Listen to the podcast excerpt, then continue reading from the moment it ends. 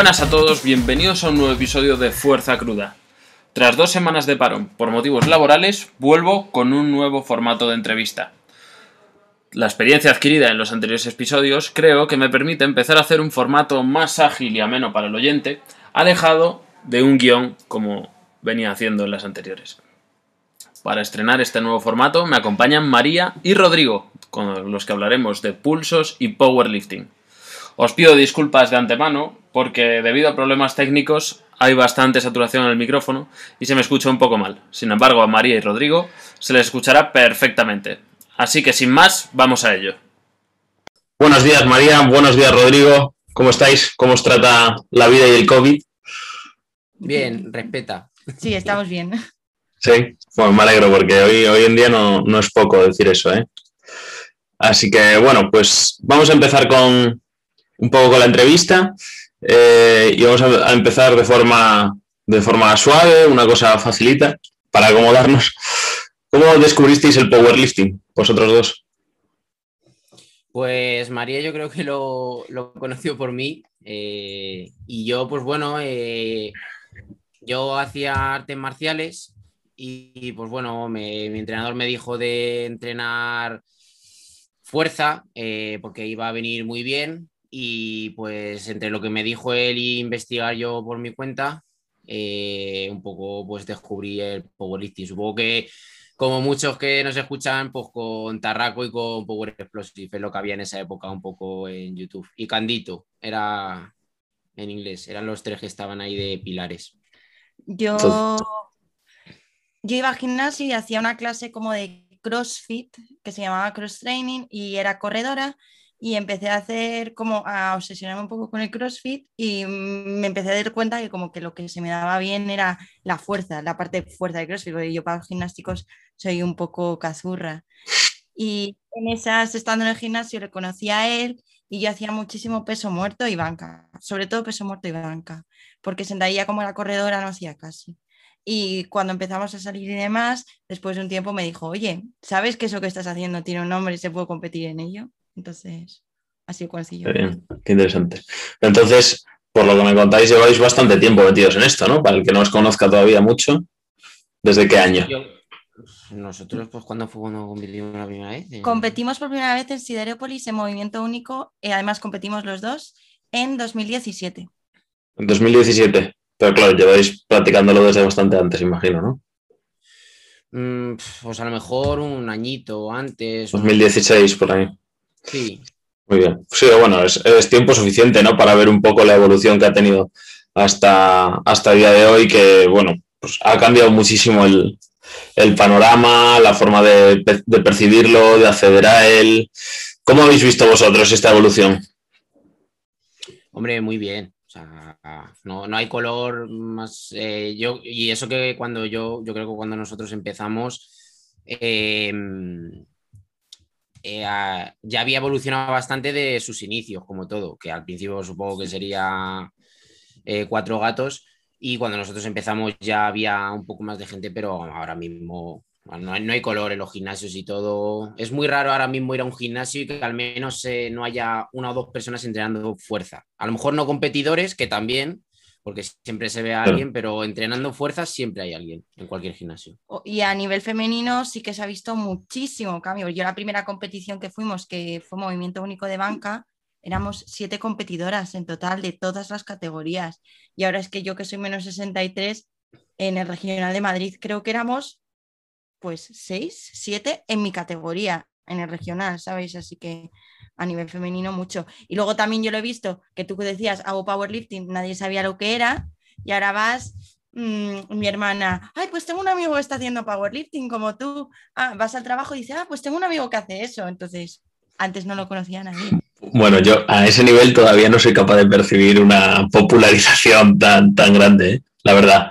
O sea, yo sí que es verdad que eh, lo, lo percibes mucho más eh, de forma visual, ¿no? Te llega, bueno, al final también es porque Internet y las redes sociales están preparadas para mostrarte lo que te interesa, pero, pero sí que es verdad que, bueno, empieza a tener poco a poco más repercusión, pero tanto como que la gente lo conozca por el nombre, mm, yo la verdad es que todavía no soy capaz de, de, percibirlo así. Pero bueno, me alegra que en otros sitios, pues sí, porque eso tendrá que ver mucho también con la zona, ¿no? La localidad, eh, lo grande que sea, etcétera.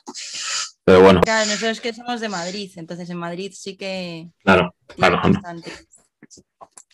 Sí, bueno, yo, yo eh, os preguntaba también de cómo habéis visto la evolución, de cambios que hayáis eh, percibido vosotros poco a poco a lo largo del tiempo, que, que os hayan hecho ver pues que es, mucho más popular, ¿no? Obviamente lo que dices tú, María, de que ya alguien te diga, ah, pues yo conozco a fulanito de tal que también hace powerlifting, pues ya es un paso gigante, pero poco a poco, por años, yo no sé si vosotros habéis ido viendo pequeños cambios que os van mostrando que esto pues se consolida un poco como deporte.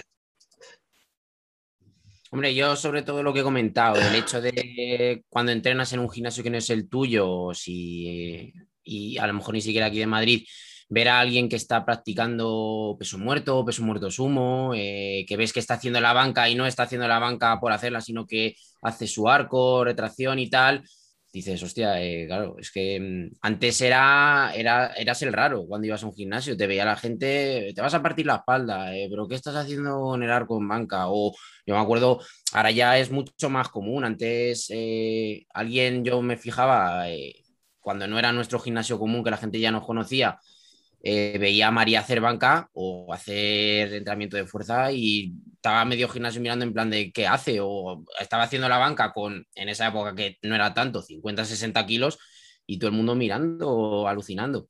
Y ahora ya, pues, mm, sin más, la gente ya como que lo ha ido asumiendo, eh, al menos ya te digo que a lo mejor no el powerlifting, pero sí el entrenamiento de fuerza ya está muy consolidado. ¿Sabéis en qué lo noto yo? ¿O en qué pequeño gesto de esos, como los que tú cuentas, que, que, lo he percibido, que cuando alguien te pide que le ayudes en el gimnasio para exponer una banca tal, te dice, no me toques la barra si yo no te digo que, me ayudes, Y dices tú, joder, menos mal, un poco de luz al final del túnel. sí, sí, toda la razón.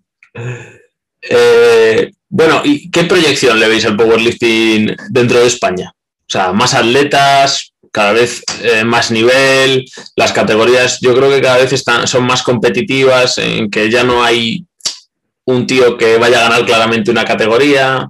¿Cómo lo veis? Claro, nosotros cuando empezábamos tú una competición y sabías exactamente quién iba a ganar. Claro, a eso me refiero. Totalmente. Y en femenino todavía más, o sea, sabías quién tenía todos los récords de toda categoría y era imbatible, o sea, porque estaba súper lejos. Y ahora llegamos a una categoría, por ejemplo, a mi categoría, y es que no sabes qué junior, junior te va a salir de debajo de las piedras y dónde va, va a acabar. Es que em, eh, todos los años sale una junior de debajo de las piedras. Pero yo creo que también nos, eh, yo que estoy en la junta de la EP, porque tenemos nuestro propio club, veo que va a tomar una profesionalización que hasta ahora no ha tenido. Porque al final, cuando ibas a un campeonato antes, eran, éramos los de, eran los de siempre, ¿no? Los mismos organizadores, los mismos competidores, y ahora se ha triplicado el número de competidores y por lo tanto hay que profesionalizar el deporte y hacer cambios, como por ejemplo, que lo harán el año que viene, subir las marcas mínimas. O sea, no puede ser que todo el mundo pueda entrar en un, en un nacional. Sí, desde luego, eso, a eso le tienen que pegar una buena vuelta porque eh, si no llegará un momento en el que los campeonatos sean eh, inaccesibles desde el punto de vista de la organización, ¿sabes? Eh, si tienen que competir 300 tíos, es imposible que los campeonatos sean como los conocemos ahora o entonces la otra, lo otro que puedes hacer es subir las marcas para que sigan siendo campeonatos en el formato que conocemos y, con una cantidad de gente que pueda ser asumible por parte de la organización. Yo, yo opino como tú, sinceramente. Tienen que subir marcas mínimas o, caminar hacia una profesionalización que, cambie un poco como lo conocemos hasta el día de hoy. Claro, es que eh, ahora mismo la mínima de menos 63 está en 250. Claro, claro. Sí, sí. Es que ¿quién, quién, quién no te la mete? ¿Quién no mete 250 en 63? En menos de 63. Es que se mete con la sentadilla y el muerto. Claro. Además es que esto es muy bueno porque al final, como solo va a haber un campeonato de España que pues ya en función de la marca que pongan, pues irán X personas o a lo mejor poner un número límite por categoría, esto al final va a hacer que haya más regionales y que cada comunidad o cada club que haya en una comunidad intente hacer su propio regional para que todo el mundo pueda disfrutar de la competición. Al final aquí en Madrid, este año que hubo 150, ¿no? ¿Fueron? O... Sí, 155. Claro, con la proyección que lleva esto y eso que este año con el tema del COVID aún está un poco flojo, a lo mejor el año que viene se pueden meter 200 personas en el regional. Sí, sí, totalmente. Al final se va a tener que limitar a la propia comunidad autónoma y que, salvo excepciones muy puntuales, y que cada comunidad haga el suyo. Entonces, esto es muy bueno porque al final va a haber muchas competiciones a nivel autonómico y luego ya nacional, pues la que haya. Sí, además, eh, yo creo que esto también obliga un poco a los clubs a, a involucrarse más con las competiciones. ¿No, ¿No os parece? Sí, Lo cual- sí.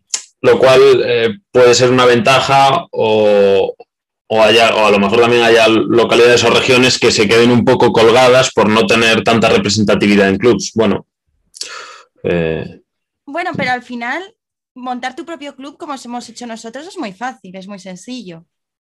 Sí, de- de- de- de eso hablamos eh, un poquito más adelante y me con- bueno, si queréis, venga, lo hablamos ya, total.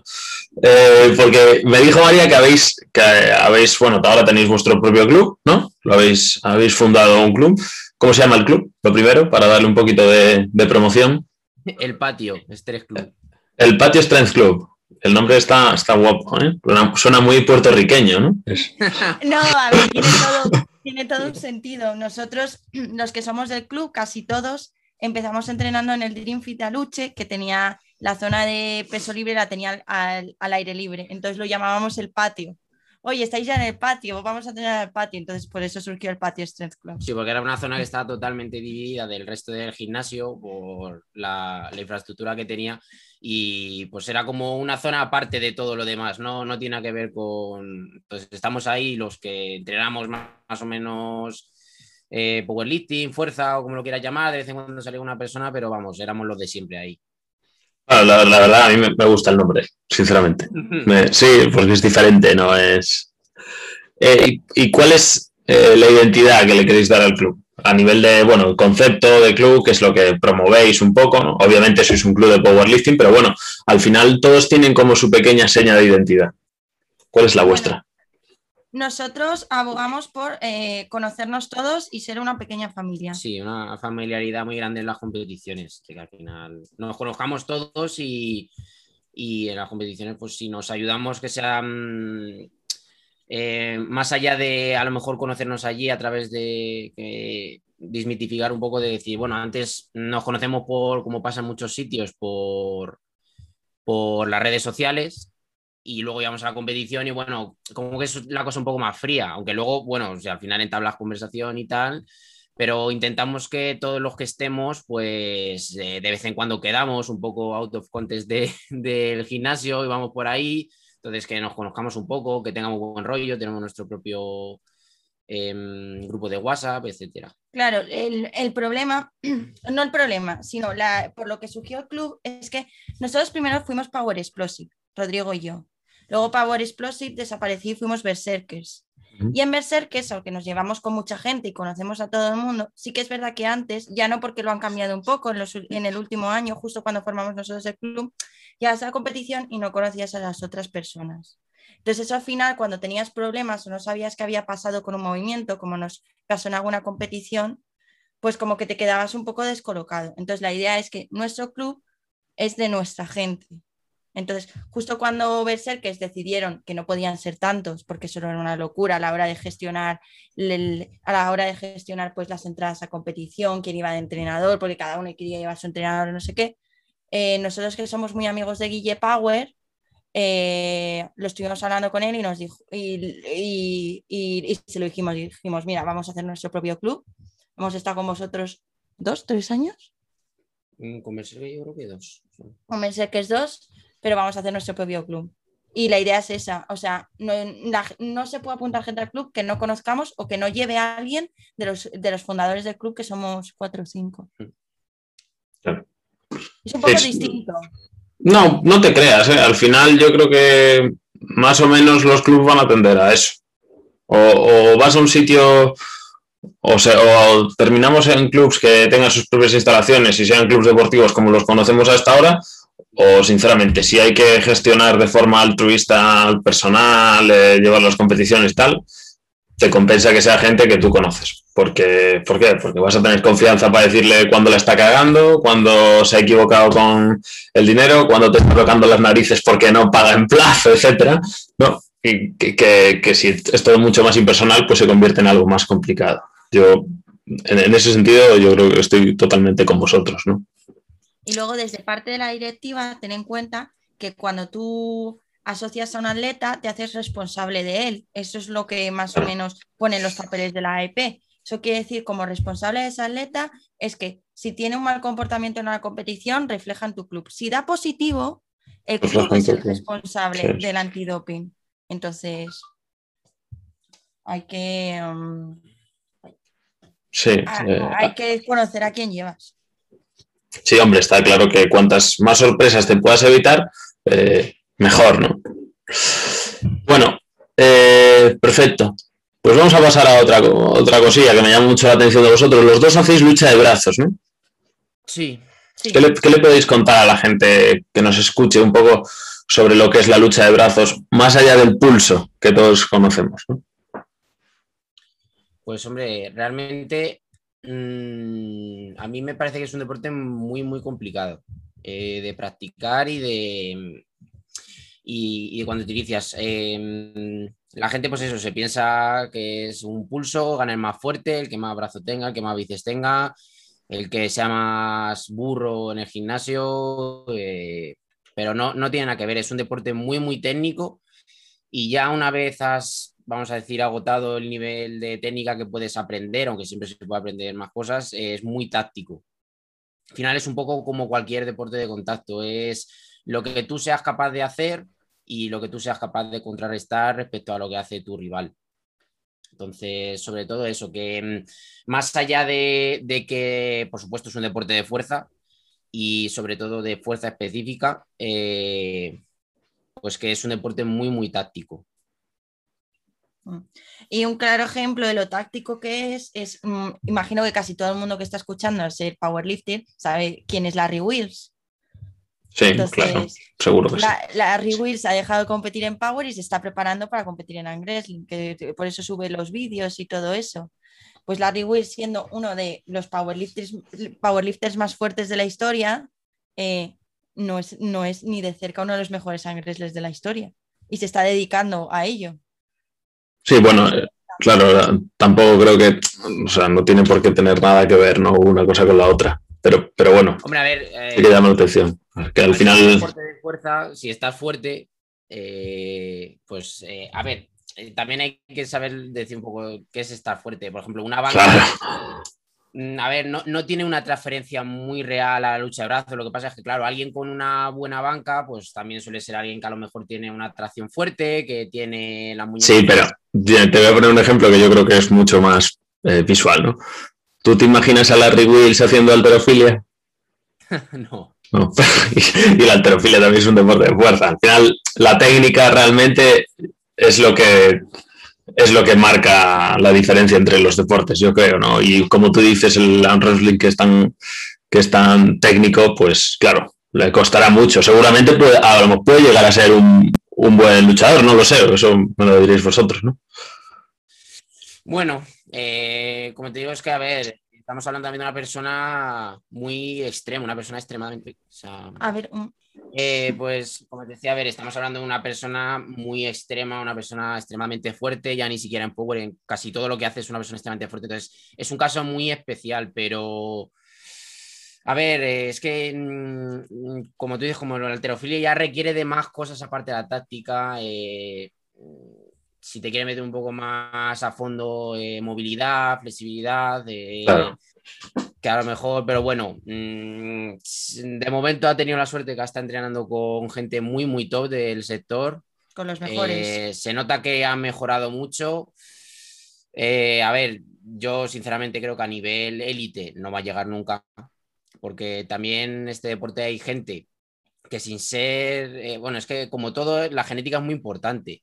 Y hay gente que sin ser una persona a lo mejor que pueda destacar en, algunos ejercicios, luego a nivel eh, antebrazos y demás, está, vamos, eh, tiene una genética increíble y, es muy difícil ganarlo incluso para gente mucho más fuerte que él. Claro, hay que entender que en este deporte, por ejemplo, tener el brazo muy largo es muy beneficioso. Y eso, por mucho que entrenes el brazo, no te va a crecer de longitud. No. Entonces, pues cosas así son muy beneficiosas. Claro, claro, me, hago una idea. Mira, ayer cuando, bueno, puse en Instagram una story para, para que me diesen preguntas para vosotros, hubo una que me gustó bastante y es que os preguntase cómo compagináis los entrenos de lucha de brazos con, con los entrenos de powerlifting. Porque yo me imagino que, por ejemplo, eh, el peso muerto se tiene que ver, bueno, el agarre por lo menos se tendrá que ver algo afectado, ¿no? Por entrenarlo después de entrenar lucha de brazos. Bueno, a ver, en general, un poco todo, ¿no? Eh, eh, el problema de la lucha de brazos, sobre todo los primeros meses y a lo mejor los primeros dos añitos, eh, es que, a- bueno, de por sí es un nivel muy exigente a nivel tendinoso, muy, muy, muy exigente. Entonces, claro, eh, tú piensas que la zona de, los epicóndilos, eh, del codo y demás, son. Y, y trabajas músculos que no trabajas en, al menos activamente, en otros ejercicios. Entonces, claro, mm, cuando empiezas, eh, los, vamos a decir, las sobrecargas y los dolores están un poco a la orden del día. Y es cuando más difícil es de compaginarlo. Porque bueno, el peso muerto sí que es verdad que te puede cansar la mano, pero no, no es de los mayores limitantes. Sí que es verdad, a mí alguna vez haciendo peso muerto me han dolido los antebrazos, pero sobre todo la banca y la sentadilla cuando haces barra baja es eh, lo, que más, lo que más molesta. La posición de los codos. ¿no? Sí, Sí, sí, sí. a los dos cuando empezamos a hacer arm wrestling nos bajó la banca.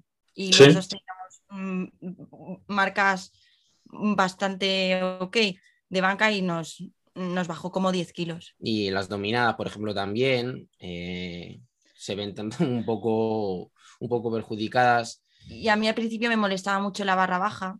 Al llevar la barra baja en sentadilla, el codo, horror. Pero bueno, como al final es entrenador y, y- y sabe bastante, pues hemos ido acoplando el entreno para, para, que, no nos inter- para que nos interfiriesen lo mínimo posible, porque interferirnos nos interfieren. Y ahí, por ejemplo, la progresión de banca se me ha frenado muchísimo. Y a él también. Se, se nos ha frenado la progresión de banca. ¿Y, y cómo os planificáis la semana entonces? Pues eh, al final, esto ya es una cosa muy personal de, de cada uno, pero siempre pues intentar encajar, también depende de la frecuencia que lleves, el, el entrenamiento de lucha de brazos con el torso eh, y luego dejar, ya depende de la persona, dejar un día de recuperación entre medias si haces un entrenamiento de pierna, de sentadilla o de peso muerto algo así. Ya digo que depende mucho de- del momento porque eh, yo cuando me preparo una competición sí que entreno a lo mejor lucha brazos seis días a la semana, hago todos los días en algo que implique la musculatura del antebrazo. Incluso los días de pierna, no, no algo muy exigente, pero algo relativamente aislado. Entonces, pues al final, sobre todo, es el tiempo, porque al final los tejidos se van adaptando y intentar acoplarlo de la manera que menos te interfiera. Y yo, por ejemplo, sí que es verdad que cuando se acerca una competición de Power, eh, dos semanas, un mes antes, corto. Corto arm wrestling, corto primero gimnasio, los ejercicios específicos de poleas de arm wrestling y luego corto mesa. Que mesa es cuando vamos a entrenar con la mesa y echas pulsos de verdad. O sea, no el entrenamiento gimnasio. Muy bien, pues creo que queda, que queda claro. Eh, bueno, Rodrigo, 400 kilos de peso muerto. ¿Para cuándo? Pues eh, no lo sé, no lo sé, la verdad. No, no mm, me gustaría, hombre, claramente sacarlo lo antes posible, pero no, no tengo ahora mismo pensado una fecha ni nada. Yo siempre me guío mucho por sensaciones, entonces si de aquí a un tiempo eh, me veo bien, pues lo intentaré. Cuanto Pero posible. Claro, porque imagino que querrá ser el primero, ¿no? Hombre, todo, todo el mundo quiere ser el primero, sí, pero bueno, eso ya. ya te digo que lo antes posible, pero tampoco tengo pensado el mes que viene, tal día me lo voy a intentar tirar, o en 16 semanas. Ya. Es ¿Qué que, a ver, eh, Rodrigo al no, al no competir en Power no lleva como yo una planificación de Power como tal 100% estructurada. Entonces, aunque sí que tiene una estructura semanal, hay veces que se lleva, sobre todo en el muerto, mucho por las sensaciones. Entonces, por eso no hay fecha como tal. Aparte, eh, esto la gente no lo ve en Instagram, no lo ve en redes sociales, pero al empezar a mover pesos tan altos han empezado a venir las consecuencias. O sea, él se recupera súper rápido de entrenamientos y ha empezado a, acabar reventado los días de muerto. con ciertas cosas que no pasaban antes. Sí, hombre. Tiene unas heridas en las manos. Sí, sobre todo a lo mejor la, tarde siguiente o bueno, o, la misma mañana cuando acabó, un dolor de cabeza, eh, no, no, dolor malo, pero también bastante molestias articulares en general. Luego ya se va pasando, pero por la tarde, por ejemplo, sí lo que noto mucho es el tema de la cabeza muy, muy mal. Bastante dolor, un poco de mareo, pero bueno. ¿Haces, haces eh, pequeñas apneas en los levantamientos o no? No, pero al final, o sea, bueno, hacemos la maniobra de, salva como hace todo el mundo, sí. Pero no, al final yo también supongo que por, bueno, a ver, por el peso que es en sí, que para, para un cuerpo es bastante y, y sobre todo la carga de que tampoco tengo un peso corporal muy grande, pues al final eso repercute bastante, pero bueno.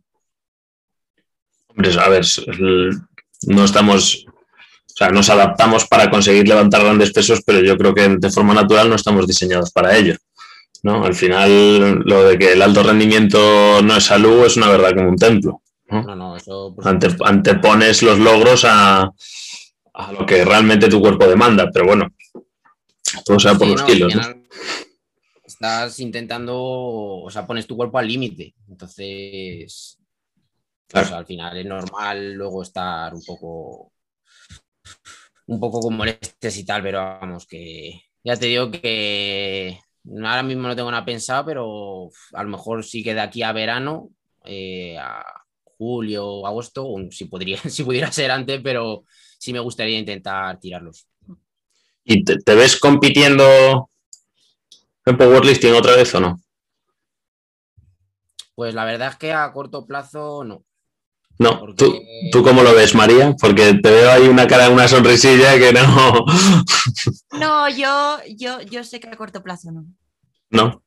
La primera experiencia no fue positiva y, está tan centrado en los pulsos eh, y va a llegar tan lejos los, eh, en la lucha de brazos que, vale que tiene muy buen muerto y en el resto está muy bien, pero se le nota cuando entrena una cosa y cuando entrena la otra cómo lo disfruta. Y cuando y no es lo mismo, es verdad que en las competiciones de Power él va como entrenador porque lleva bastante gente, pero eh, cómo disfruta las competiciones de Angresly no es lo mismo.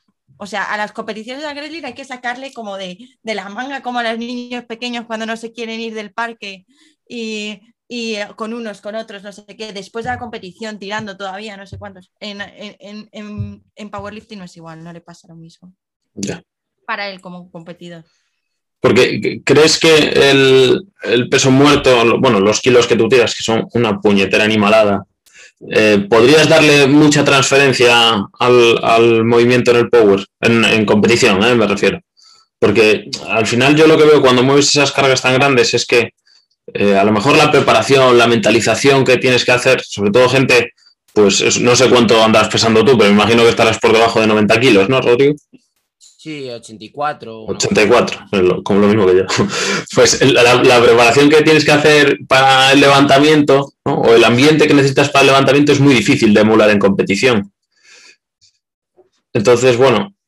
No, a ver, es que realmente eh, porque mucha gente me lo ha preguntado, que si es porque luego eh, también me han dicho que si es porque a lo mejor tengo un poco miedo a no ganar o miedo a no, no sacar lo mismo que saco entrenando. A ver, yo, yo nunca miento a nadie, por supuesto yo entreno pues, con el material que tengo en el gimnasio, que es Teno Gym, eh, la barra que hay, etcétera, etcétera, y no, no, tampoco ahora mismo como no es una prioridad para mí, no me complico la vida en ir a buscar material específico de Power. Entonces, simplemente pues como te dice María, es que mm, a mí entrenar fuerza, ya, ya no power, porque el power al final son tres movimientos, pero entrenar fuerza como tal, a mí yo soy, me encanta como el que más. Eh, y ha habido épocas que, que estaba mucho más disperso y que si hago cleans, que si hago snacks, que si hago eh, push press, que si hago jerks, que si hago, bueno, cualquier cosa que englobe entrenamiento de fuerza, no solo esto. Entonces, eh, lo que pasa es que mm, me gusta, no es que sea, voy a llegar a la competición y no voy a sacar eh, lo que saco entrenando porque soy consciente que claramente no sacaría lo mismo. Es que mm, no, no, no me llama, al final a mí lo que me gusta es ir, como te he dicho, María, ir a entrenar, tampoco tengo una estructura excesivamente marcada, llego, hago un poco lo que me apetece, eh, disfruto del entrenamiento, que es lo que a mí me gusta, el tiempo que esté en el gimnasio, pasármelo bien, eh, como si fuera ocio y, ya está. En cambio, el tema de la lucha de brazos, pues sí que me resulta más atractivo a nivel competitivo, porque es, un, es muy directo con la otra persona. Eh, entonces me llama más la atención. Lo otro, pues simplemente lo que te digo, a mí me gusta llegar, entrenar, superarme a mí mismo entrenando y, me voy a casa tan a gusto, la verdad. Estudiar, nos vamos a estudiar tan a gusto. bueno, tan a gusto, tan a gusto. Excepto los días de muerto, que hay que llevarle en plan con carretilla de vuelta a casa, pero bueno. Oye, y de, esto habláis que, bueno, es la, para mí es la parte más tóxica que puede tener la, eh, la comunidad que tenemos montada alrededor del powerlifting, ¿no? Eh, primero, María, si no te importa contestarme a ti, y luego tú, Rodrigo. Eh, yo estoy seguro de que el, peso muerto tal y como lo haces tú en tu gimnasio, Rodrigo, os, alguna crítica o algún tipo de hate os ha reportado, seguro, porque, bueno, yo lo leo a diario, desgraciadamente, y que si el uso de straps, que si la barra, que si la colocación de los discos. ¿E-, ¿Es así o es, o es percepción mía que realmente la gente está permanentemente encima de lo que hace el de al lado? Yo primero, ¿no? Sí. A ver, eh, que vengan y lo prueben. Así te lo digo. Es más fácil, vente y pruébalo. O sea, yo hago convencional mixto. Soy incapaz de hacer sumo. Igual. o sea, yo hago convencional con agarre mixto. O sea, todo lo contrario. Eh, la gente que lo critica tanto, que venga y lo prueba, que lo hagan ellos. O sea, han probado unos straps de 8, porque no son fáciles de usar unos straps de 8. Lo digo, tienen la mano llena de callos de los straps. O sea, tú lo vas a ver porque te lo enseño. Enseño la mano un segundo. Bueno, esto en el podcast no se va a ver, ¿eh? Este, este, este tipo de este, este, contenido erótico no sale luego en el podcast. No, pero sí, sí, me, imagino perfectamente lo, lo que supone, sinceramente lleva dos semanas que no puede tirar bien porque llega y le rozan tanto los straps que, tal. Ayer hizo convencional y ayer hizo, llevando eh, un año por lo menos en hacer convencional, bastante buena marca y a, y hook grip. O sea, el agarre no es para él un problema. Es verdad que le permite salir más, más vertical. Más arriba. El stance, pero eh, Rodrigo entra en agarre por, para los pulsos. Rodrigo tiene una fuerza de agarre flipante. O sea, eh, se, ha puesto bastante de moda entrenar agarre y yo todavía en España no he visto gente que, mueva lo que mueve en agarre. Así que, que el, hook no le iba a fallar. Es verdad que iba a salir menos vertical y la barra iba a ser más rígida. Eso sí iba a notar. Pero también te digo yo, eh, los 340 en competición. En mi opinión, él te dirá menos porque es más humilde, pero en mi opinión, los 340 en competición le saldrían. O, o, quizás no en competición porque ya los tres movimientos antes, pero Rodrigo va a un gimnasio y hace 340 hook con material de pago. No Qué maravilla. no son los 340, o sea, y no son los 400 que tiene en mente, pero es una marca para 83 kilos que no se ha movido en España, siendo natural. No, no, desde luego, desde luego que sí. ¿Y tú, Rodrigo? Ah, bueno. En Instagram la gente GTA por GTR, si no es por una cosa, por otra. Quiero decirte, porque llevas un pantalón verde y no te combina con la camiseta, pues vale. O sea, es el nivel de hateo de Instagram. O sea, la gente se ha estado metiendo conmigo por estar detrás suya para quitarle el cinturón. Lo he visto, lo he leído, lo he leído. Lo he leído. tú no sabes los sustos cuando se cae para adelante o para atrás porque se marea. Bueno, no, bueno, bueno, para adelante con los straps puestos, hizo una voltereta sobre la barra, la barra la acompañó, mira, o sea, eso hay un vídeo por ahí que tenemos horrible. O sea, mi opinión es esa. Si crees que es tan fácil, ven y hazlo. Muy bien. ¿Y tú, Rodrigo, qué, me puedes contar acerca del tema? Bueno, al final, lo de esa.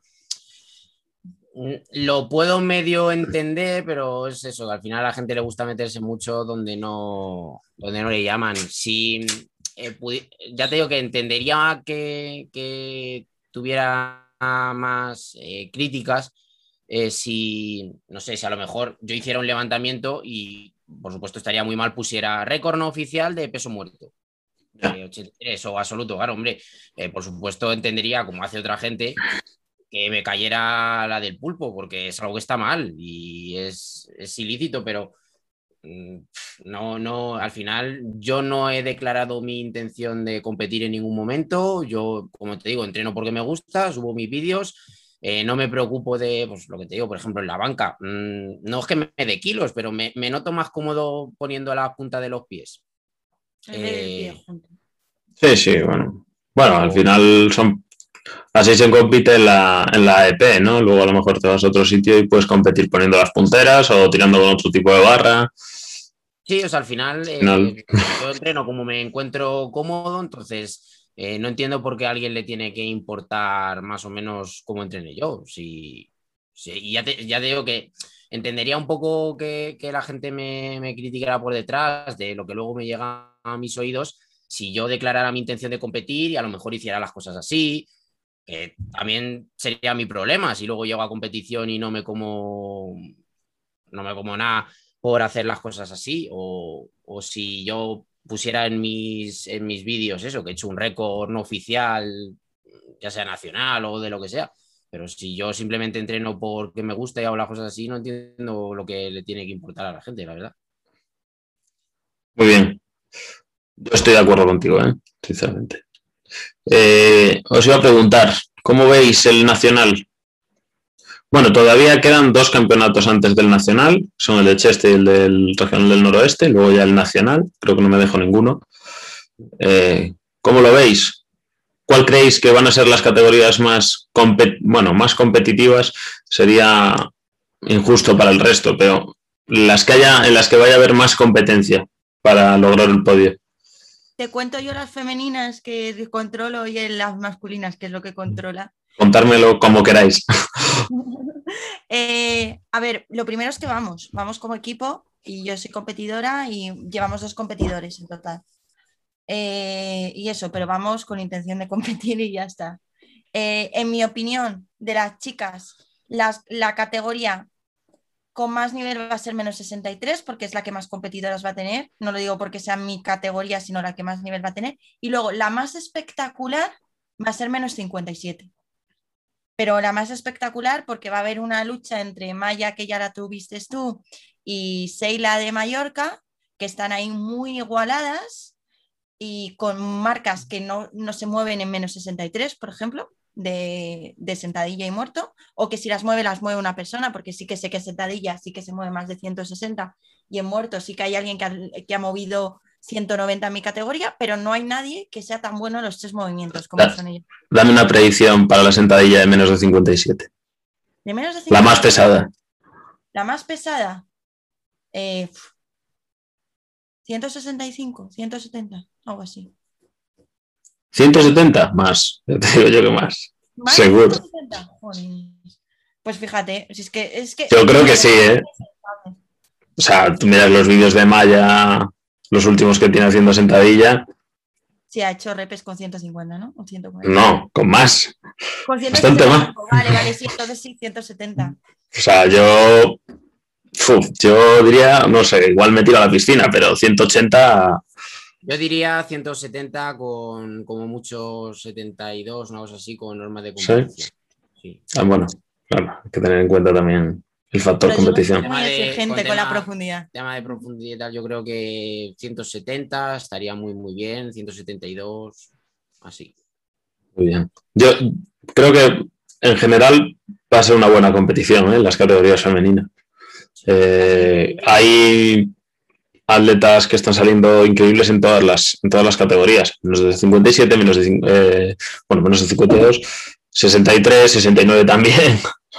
No sé, yo creo que va a estar, yo creo que va a estar muy bien. También va a estar increíble. Ya hay mucha gente moviendo por encima de 90, 95 en banca, que eso sí, sí, sí. para ser muy, muy, muy bueno. O sea, que, que lo bonito es que, por ejemplo, en el femenino, que vaya a haber una pelea en las categorías dentro de la banca, es decir, que veas a la gente compitiendo en la banca, en una categoría, es ya una señal de que vamos superando esa asignatura pendiente que teníamos aquí siempre, ¿no? Tanto en chicos como en chicas, que es un poco el precio de banca, ¿no? Bueno, eh, yo te digo que menos 63, por ejemplo, en banca no va a haber, no va a haber lucha. No, pero, pero que el hecho de que la haya, o sea, venimos de que no la haya en ninguna, ¿sabes? ya, ya, ya. Sí, sí, bueno, como te decía, cuando empezábamos éramos siete en, toda, en todas las categorías. Y lo que yo no sé que cómo saldrá es qué tal irá menos 76. Porque no sé si Eva al final compite menos 76 o menos 69. Amira viene muy fuerte, pero también viene la chica del Cron que lleva RV, ¿cómo se llama? Eh, Rosa. Rosa, no sé si compite en menos 69 o en menos 76. Entonces, Rosa también está súper mega fuerte y se van a ver, se van a mover varias veces 200 kilos en muerto. varias veces. O sea, no es que te diga, van a mover una persona 200 kilos en muerto, es que se van a mover varias veces por encima de 200 kilos. Es que es una burrada. sí, ahí, ahí, ahí con, bueno, no sé si, como tú dices, no sé si Rosa, Eva competirán todas juntas, pero ahí ya estaríamos también cerca de los 100 de banca o en los 100 de banca. No, más de 100, Eva tiene más de 100. Ya, pero... Ya, ya, pero bueno, me refiero a que haya varias personas que estén en torno a esa marca. Y luego de chicos yo me pierdo un poco. Rodrigo sí que... Hombre, yo creo que la más competitiva, eh, por, a lo mejor por el nivel medio que va a haber o, que la gente que puede hacer podium está muy, muy pegada, pues seguramente 105 o 93.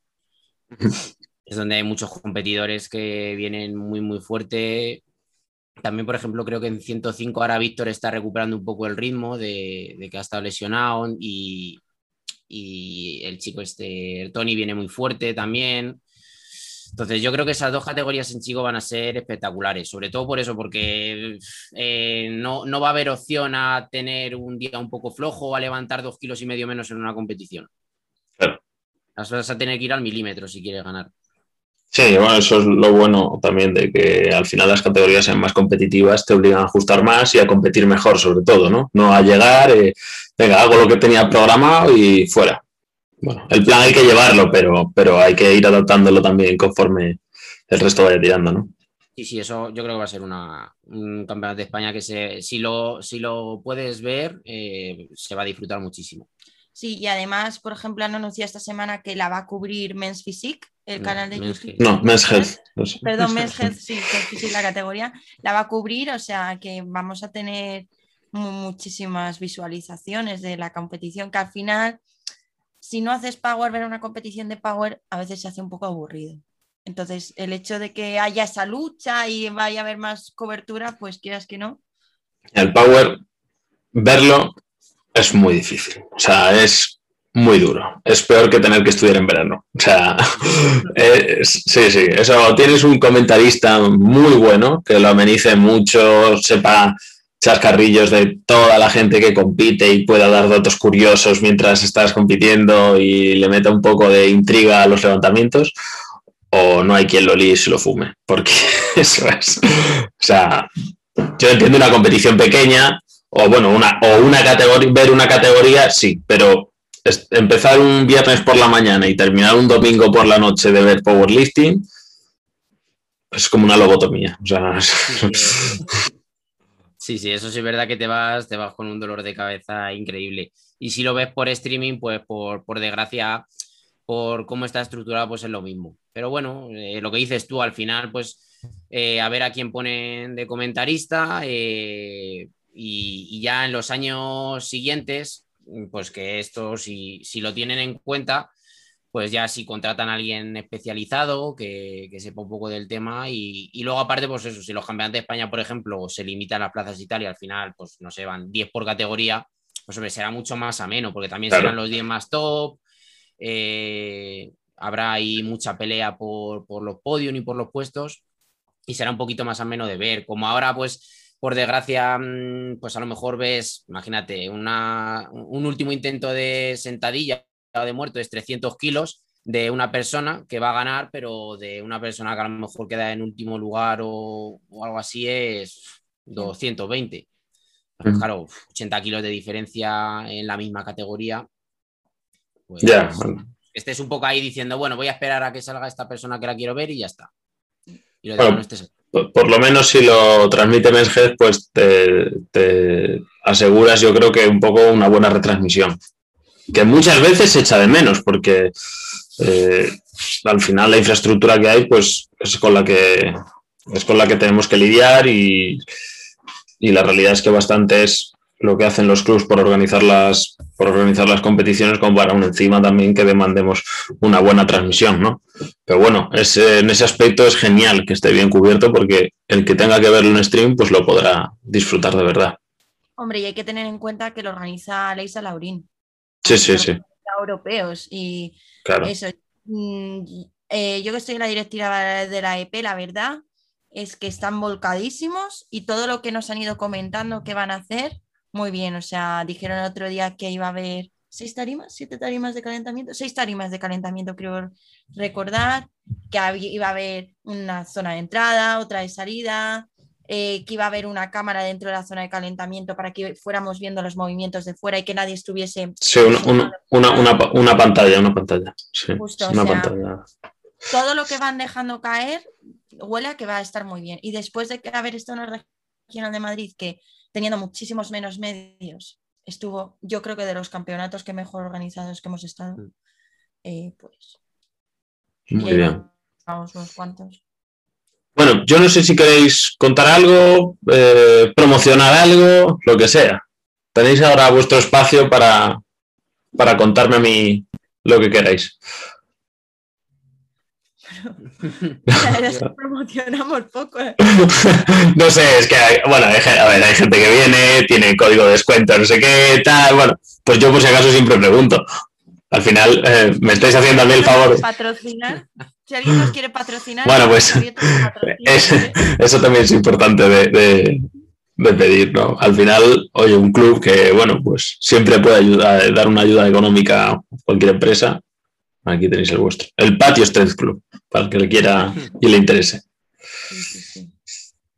Bueno, pues María, Rodrigo, eh, muchas gracias por venir. Hay que decir que, bueno, eh, la precursora fue, fue María. Yo la verdad es que tenía lo del podcast muy desatendido porque, pues, por lo que comenté al principio, ¿no? Llevo un, par de semanas trabajando fuera que no he podido prestarle atención a esto.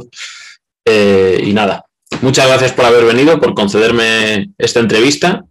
Y por, por contestar con tanta naturalidad y, y también, ¿no? Y el buen rato que hemos echado. Bueno, pues lo dicho, muchas gracias. Nos vemos pronto en el Campeonato de España, que yo también estaré por allí. Y nada, que os vaya muy bien y le vaya muy bien a vuestros atletas y a ti, María, también, que competirás allí. Gracias. Igualmente. Venga, un abrazo, nos vemos. Hasta luego.